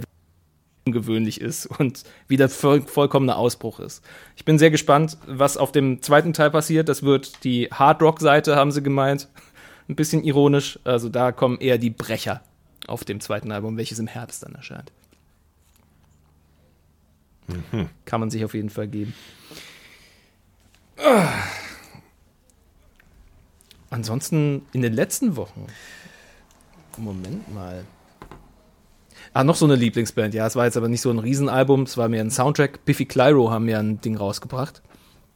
Balance Not Symmetry wird ein Film, äh, der auf Basis von neuen Biffy Clyro Songs entstanden ist. Also erst waren die Songs und dann hat ein Filmemacher zusammen mit dem Sänger von Biffy Clyro ein Filmskript daraus entwickelt. Also der Film kommt noch, 17 neue Songs, ein paar Interludes drauf, so eine Art Biffy Best-of. Da zeigen sie quasi, wofür die Fans sie lieben, von damals, wie auch die neueren Fans, die eher so auf Coldplay Wow Chöre stehen. Also richtig gutes, gemischtes, eine gute gemischte Tüte Biffy Clyro. ja, oder? krieg ich Lust auf Ich Süßigkeiten. weiß einfach, wie man Musik verkauft, sodass es hängen bleibt. ah, Ja, letzte Wochen, ich weiß auch nicht genau. Also ich habe noch tatsächlich hier jetzt zwei Platten auf der, auf der Liste stehen. Ähm, und eine davon hört auf den Namen Igor und stammt von Tyler the Creator. ich meine Igor. ähm, Ich meine tatsächlich Igor, Igor? mit Doppel I. ach stimmt, er hat ja diesen Erklärungspost gemacht. Da hat er das nochmal Ist auch so erklärt, geil, ne? wenn ein Künstler dir sagt, wie du diese neue Platte zu Igor. hören hast. Ja, äh, besser, äh, gib mal Fuffi. Ja, er hätte vielleicht auch sagen sollen, hier ist jetzt Storch oder Storch. Ne? Wir wissen es nicht. Dann rätseln wir da rum und füllen damit die kostbare Sendezeit. Shoutout. Ja, stimmt. Es gab wirklich so ein bisschen so eine, so eine, so eine, ähm, so eine Gebrauchsanweisung im Sinne von, hört euch das von vorne bis hinten an, egal wo. Mancher fährt gern Bahn, mancher macht sonst was, äh, aber hört's von vorne bis hinten. Es funktioniert dann am besten. Ähm, ja, weiß ich auch immer nicht, ob sowas funktioniert, ja, ob man das den Leuten irgendwie quasi aufoktroyieren kann, Ja. wie sie das zu hören haben. ja hab's Teil dann eines Konzepts. Auf der Zugfahrt von München. Ja, ich habe es dann von von von Dings von auf der Zugfahrt von München nach äh, nach äh, Hause gehört. Da schien am Sonntagabend so schön die Sonne auf die Felder. Und dann war ich so, ja, okay, jetzt mache ich es mal an. Und in dem Moment fuhren wir in den ersten Tunnel. Und danach folgten noch 30 weitere. Äh, und dann hat es nicht mehr so richtig funktioniert. Aber es war trotzdem ein gutes Album, finde ich. Ähm, ich muss ganz ehrlich sagen, das Flowerboy-Album gefällt mir ein bisschen besser. Ähm, ich weiß gar nicht warum. Vielleicht, weil da mehr gerappt wird. Äh, grundsätzlich mag ich die Platte jetzt schon sehr gerne, aber sie hat mich jetzt nicht so umgehauen wie das Flowerboy. Ich vermute wegen Rap, vielleicht aber auch wegen der etwas klareren Form, oder? Ja, wahrscheinlich. Also, weil Igor als, doch, als ja. Album musikalisch kommt es einem vor, als wäre er einmal tief in seine Lieblingsplatten eingetaucht und mit seinen Lieblingssamples wieder rausgekommen, und zwar aus allen Richtungen. Das klingt wie ein wirklich sehr langer Streifzug durch einen Secondhand-Plattenladen. Mit verschiedenen krassen Samples. ja, ja, ja, das stimmt. und Das stimmt tatsächlich, ja. also gerade zum Beispiel äh, Song 6. Und es ist so ein bisschen, ja. Nee, sag Song du, 6 Song New sechs. Magic Wand habe ich mal nachgeguckt, weil ich diesen, diesen Beat so geil fand. Und der kam von einem deutsch-tschechischen Künstler von einem experimentellen Album 1981. Ähm, hat whosampled.com ausgeworfen, was, was einfach irre klang. Das klang wie so ein, wie als würdest du mit Löffeln gegen eine Thermoskanne rhythmisch schlagen. Und das finde ich richtig, richtig geil vom Sound her. Und sowas hat sie immer wieder gehabt. Ja, es ist, es lässt so ein bisschen. Er ist halt einfach ein wahnsinnig guter Produzent. Ich finde es auch immer noch so äh, erstaunlich, auch wenn ich mittlerweile mich dran gewöhnt haben müsste. Ne? Die ersten, aller, allerersten Sachen, die so im, im Odd Future Kontext rauskamen, die waren ja alle sehr atonal, sehr ähm, düster, sehr minimalistisch. Ne? Und im, ich habe so ein bisschen das Gefühl, irgendwann, er hat sich auch erst später sozusagen sich selbst und anderen zugetraut, zu zeigen, dass er eigentlich ja eher mit Neptunes und Soul aufgewachsen ist. Ich meine, Pharrell ist ja auch auf, äh, äh, auf den Songs oder auf einem zumindest mit drauf. Mhm. Und das kommt immer mehr zum Tragen und das gefällt mir sehr, sehr gut. Mir gefällt auch gut, dass er sehr viel singt. Mir gefällt generell auch gut, dass er da mit so Versatzstücken aus diesem Interview, was er mit dem anderen Dude zum letzten Platte geführt hat, irgendwie arbeitet. Das ist alles irgendwie, ich verstehe schon voll, was er damit macht und will und so weiter und so fort. Aber für mich ist Flowerboy doch das bessere Tyler, The Creator Album. Wenn ich mich entscheiden müsste zwischen den beiden, dann kommt Flowerboy auf der 1 und äh, Igor auf der 2. Das ist doch eigentlich das Schöne an Tyler, finde ich, dass man sehr, ähm, auch wenn vielleicht das Ergebnis nicht so 100% keine überzeugend drüber kommt, wie vielleicht ein anderes Album, dass man so eine Entwicklung bei dem Typen sieht. Weil man, der, der, der ist ja einfach so er selbst und von Anfang an, wie er Ja. am Anfang einfach nur allen auf den Sack gehen wollte mit seiner Kunst und mit den Texten, die er gemacht hat. Also so viele Leute wie möglich vor den Kopf stoßen, hat er ja auch geschafft. Und ähm, dann, wie es dann weitergegangen ist, dass er plötzlich super bunt aufgetreten ist und so eine Mischung war aus Skater Kid und VW Polo Harlequin. Ähm, das, äh, das fand ich schon, die die Nummer, dass er dann auch noch seine eigene Sketch-Show hatte, äh, sein Klamottenlabel Golfwang, alles mit so einem seltsamen kindlichen Humor gewürzt, wie der sich quasi so ausgebreitet hat, so von, von so einem, wirklich wie von so einem sch äh, schrägen Goblin und jetzt so eine Art mh, Rap Morrissey ist, auf, ohne jetzt, ohne die rassistischen äh, Ausflüchte. Ähm, aber diese, dieses Gefühl jetzt einfach so nach vorne haut und diese Lust an, an, an Chords und an Melodien. Und aber immer noch dieses ganze Ding bricht, indem er diese hässliche blonde Perücke dann im Video zu Earthquake aufzieht. Ähm, ich bin mir nicht hundertprozentig sicher, was er einem damit ausdrücken will. Oder vielleicht ist das sehr ehrlich von ihm, aber er verwirrt einen immer noch, ist aber jetzt einfach, er, er, er ist einfach jetzt ein sehr viel emotionalerer Typ nach außen und das finde ich super spannend. Ja, absolut. Und äh, ich bin auch gespannt. Also es gibt ja so Künstler, bei denen hat man so das Gefühl, die bleiben halt ein paar Jahre und dann machen die halt doch das, was sie mal in der Lehre gelernt haben. Äh, aber der ist schon ja wirklich so ein Vollblutmusiker auf eine gewisse Art, den man irgendwie jetzt eigentlich schon prognostizieren kann, dass er auch in 30 Jahren noch musikalisch aktiv sein wird, ja. Dies ist wahr. Für eine tolle, für eine, vielleicht für ein weiteres Karriere-Highlight in Sachen Gitarrenmucke Mucke, ähm, hätte ich noch La Dispute mit Panorama, die ähm, jetzt auch im, auch in diesem März rausgekommen sind. Da war es mir, da war es für mich sehr einfach, äh, eine Top 10 zusammenzustellen in dem Monat. Ähm, ich glaube, es ist das fünfte Album von, von La Dispute. Nicht mehr sicher. Ähm, und es ist einfach mit Abstand so das ausgereifteste. Es hat so am ehesten äh, so einen Spirit, der durchgezogen ist. Äh, vielleicht auch mit die stärksten Songs, die diese Band jemals rausgebracht hat. Die kamen aus dem Post-Hardcore, viel Rumgeschrei über, ähm, über das Elend, das persönliche Elend oder auch über, über gesellschaftliche Menge und, und, und, tragen, äh, und tragische Ereignisse hat auch mal ein ganzes Album drüber gemacht, wie seine Mutter verstorben ist und äh, wie er das weggepackt hat. Also äußerst, also im Grund, ähm, im Grundton ist es äußerst traurige Gitarrenmucke, aber die auch riesengroß wird und auch sehr warm. Und das macht sehr, sehr viel Spaß jetzt auf Panorama im März rausgekommen von La Dispute. Schön, schön, schön, schön. Wie viel hast du jetzt noch im Angebot, Kotaro? Ich Oder glaube, das wäre es soweit. Okay. Das war es größtenteils von meiner Ecke. Aber ja, die, die Apparatplatte LP5 fand ich noch ganz geil, aber da habe ich wenig dazu. Die, die lief einfach sehr gut im Hintergrund Ja. mit. Okay. Weil dann habe ich auch nur noch zwei. Einmal Morabeso Tobacco. Die habe ich schon mal, glaube ich, irgendwann mal äh, Songwise erwähnt. Die haben ein self-titled Album gemacht. Die kommen aus Schweden. Vanilla Stillefors und Gustav Jennefors. Ähm, und die machen einfach wunderschönen Dream Pop. Ähm, der mir unglaublich gut gefällt. Das muss ich, möchte ich euch wirklich allen ans Herz legen. Klassischer Fall von hätte ich niemals gefunden, wenn ich nicht regelmäßig auf verschiedenen Blogs rumhängen würde, die eben äh, tatsächlich das posten, wenn diese Band Ich zum mag's, wie du über Blogs redest, wie über Lieblingskneipen. Das ja, ist aber doch, ist wirklich so. Also, und ich muss da immer wieder Gorilla vs. Bear anführen, vorneweg. Mhm. Das ist einfach mein absoluter Lieblingsblog, der mir wirklich ganz, ganz viel gezeigt hat. Äh, generell muss ich sagen, viel, viel Schwedisches auch sonst noch irgendwie äh, in letzter Zeit gekommen. Bella Boo zum Beispiel äh, kommt auch über Studio Barnhus. Äh, haben wir auch schon mal drüber geredet, glaube ich. Das ist ja das Label von Axel Bohmann und auch diesem Colonel Kovacs, von dem ich vorhin schon mal geredet habe. Ähm, und äh, da ist eine EP rausgekommen, sehr, sehr schöne Super Villains heißt die mit drei Tracks. Die Sachen, die davor rausgekommen sind, kann ich mir auch sehr empfehlen. Und Conal Kovacs hat selber auch ein Album gemacht, Stockholm Marathon heißt es. Ähm, ist einfach, also ich glaube, ich mag gerade einfach sehr viel so äh, skandinavische elektronische Musik. Ähm, und wenn ich, wenn mir die zu viel wird, dann höre ich auf jeden Fall die Othello EP von OG Kimo und Funkvater, Funkvater Frank.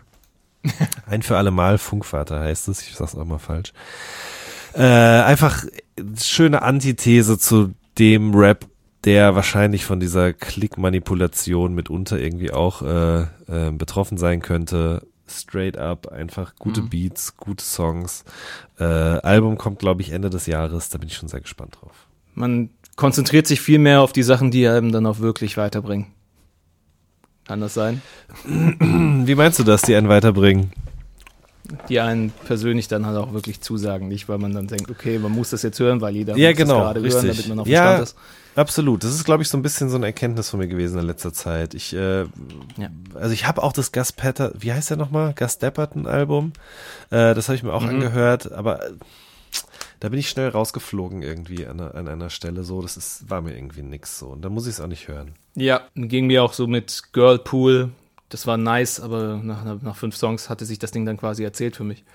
Oder Jungstötter kapiere ich immer noch nicht. Sorry, Love is super emotional, sicher was für äh, äh, Get Well Soon Fans, aber ich, ich habe es mehrfach versucht, ich krieg's immer noch nicht hin. Ich auch nicht. Ja. Da lasse ich mir lieber so traurigen äh, Neo, Emo, Indie-Jazz von La Dispute vorgeigen. Haben schon wieder ein, ein, ein volles äh, Buffet-Tellerchen voll gemacht an Musik. Ja, finde ich auch. Da ist auf jeden Fall für jeden ein bisschen was dabei.